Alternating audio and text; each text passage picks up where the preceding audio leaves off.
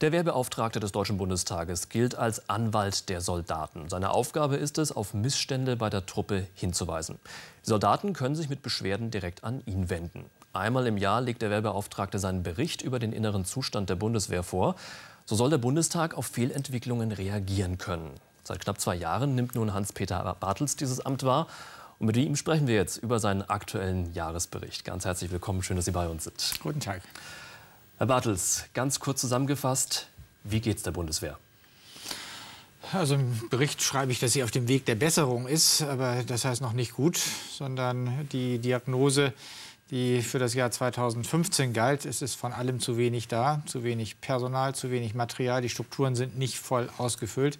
Die gilt äh, immer noch. Äh, der Prozess des, äh, der Vollausstattung, personelle, materielle Vollausstattung, ist äh, begonnen, aber längst noch nicht am Ende. Und äh, also die Soldaten haben bisher erst äh, die Ankündigungen gehört, sie haben Strukturentscheidungen zur Kenntnis genommen, aber äh, es geht mir persönlich eigentlich zu langsam.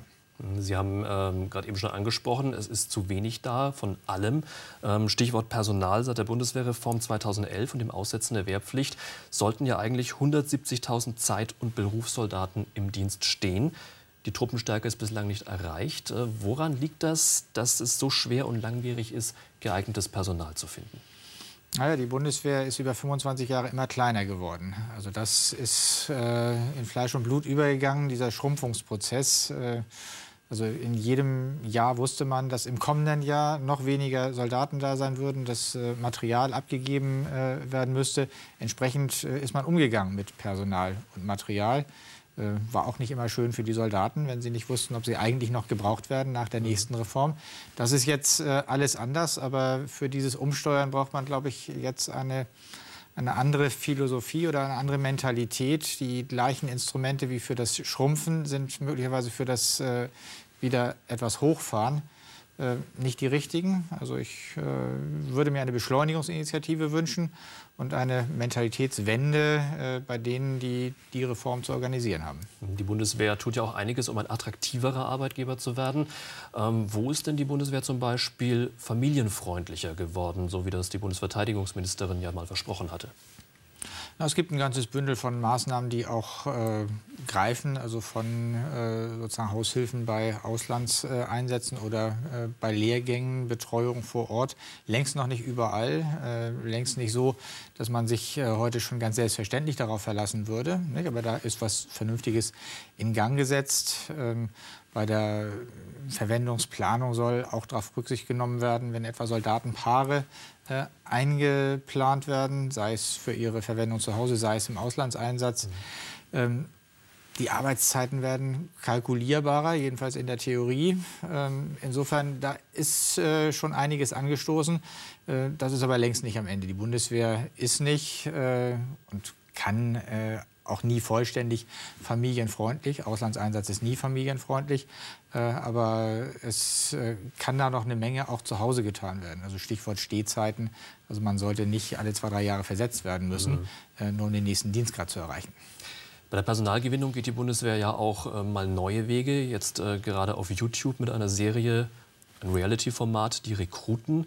Wie sehen Sie diese Form der Personalgewinnung? Ich glaube, die Bundeswehr muss sich breit aufstellen, also alle Schichten der Gesellschaft versuchen zu erreichen und äh, alle Kanäle bespielen. Insofern ist Werbung auf YouTube auch okay. Hat aber auch 1,7 Millionen Euro gekostet, so zumindest Medienberichte. Gut angelegtes Geld demnach aus Ihrer Sicht?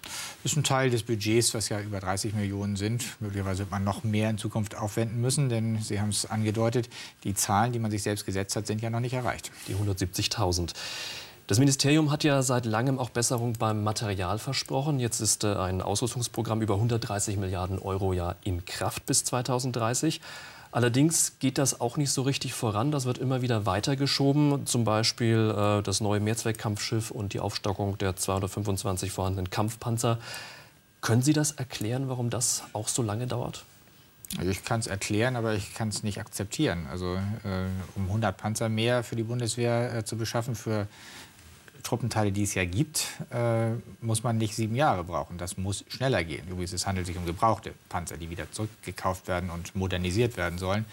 Und bei äh, Schiffen für die Marine hat ja der Bundestag gerade in einer etwas knirschenden, aber kraftvollen Aktion gezeigt. Also man kann der Bundeswehr auch damit helfen, dass das Parlament sagt, wir möchten gerne, dass ihr fünf zusätzliche Schiffe einer Serie, die es schon gibt, zusätzliche Korvetten, äh, beschafft. Das ist sicher eine Notmaßnahme gewesen. Das kann man nicht jedes Mal so machen, aber äh, es zeigt, man muss besondere Power dahinter bringen, äh, um diese Ausrüstungslücken zu schließen. Und äh, bei manchen Rüstungsprojekten habe ich den Eindruck, sie dauern genauso lange, wie sie in den Zeiten gedauert haben, äh, wo es alles nicht so eilig zu sein schien. Nicht? Also wo kollektive Verteidigung nicht im Vordergrund stand, sondern Auslandseinsätze mit äh, überschaubar großen Kontingenten, insbesondere des Heeres. Mhm.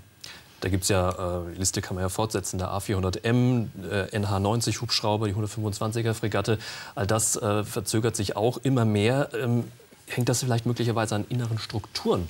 Ähm, werden da Entscheidungen nicht rechtzeitig getroffen oder auf die lange Bank geschoben? Hängt es an Bürokratie? Wie, könnten Sie das, wie ordnen Sie das ein?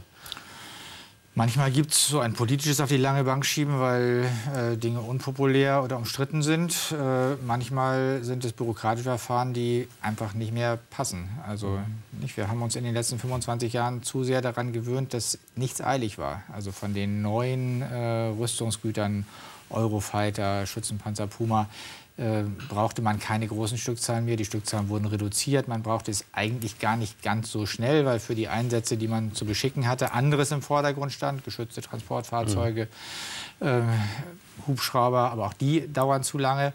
Also es, es hat sich eingespielt auf der Seite des öffentlichen Auftraggebers, also der Rüstungsbeschaffung. Äh, wie auch der Industrie, dass man sich gegenseitig schnell einig werden kann etwas länger dauert. Übrigens auch, wenn es teurer wird, äh, dafür aber ein bisschen mehr können soll. Also ich glaube, in Zukunft wird es mehr darauf ankommen, dass Dinge rechtzeitig da sind. Denn die Aufgaben der Bundeswehr sind ja jetzt da. Die heutige Bundeswehrgeneration muss für ihre jetzigen Aufgaben vollständig ausgerüstet sein. Wie kommen all diese Verzögerungen bei der Truppe an? Ja, das sorgt für Frust. Also wenn das Material nicht da ist, kann man nicht ausgebildet werden oder ausbilden, kann man nicht üben. Und für den Einsatz heißt das, die Handlungssicherheit kann leiden. Bundesinnenminister de Maizière hat ja ein sicherheitspolitisches Konzept vorgelegt. Darin bringt er auch den Einsatz der Bundeswehr im Inland ins Spiel. Das ist ja immer wieder mal Thema. Ähm, da heißt es, Soldaten könnten zum, zum Beispiel beim bewaffneten Objektschutz eingesetzt werden, sollte die Polizei an ihre Grenzen stoßen. Was halten Sie davon?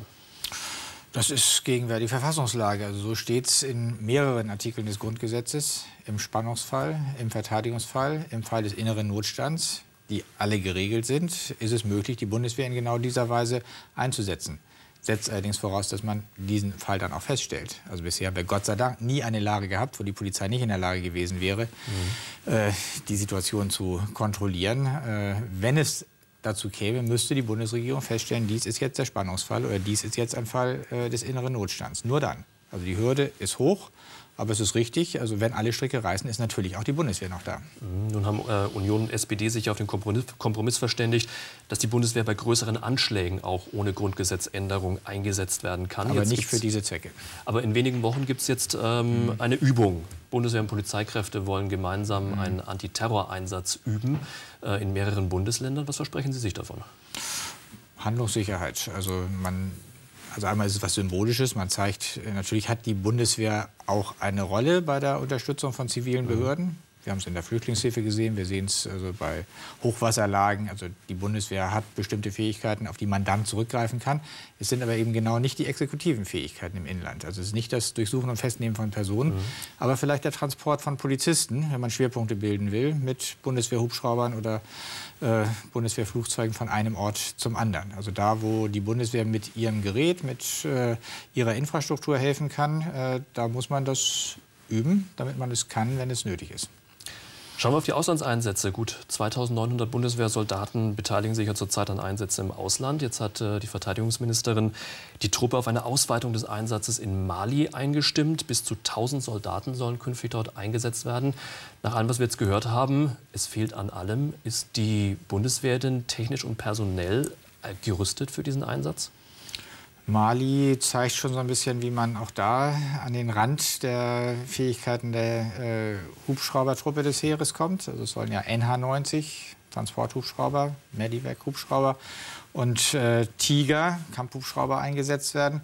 In beiden Bereichen laufen die im Moment erst zu. Ausbildung äh, ist längst nicht abgeschlossen. Also es müssen Besatzungen für diese Hubschrauber gerade jetzt ausgebildet werden. Also wenn Hubschrauber fehlen, wenn Besatzungen fehlen, wird sich das auf den Betrieb im Inland auswirken. Also es wird dann ein bisschen länger dauern, bis die Fähigkeiten aufgewachsen sind, die man mit NH90 und Tiger insgesamt äh, erreichen wollte. Also Mali wird das ein bisschen verzögern.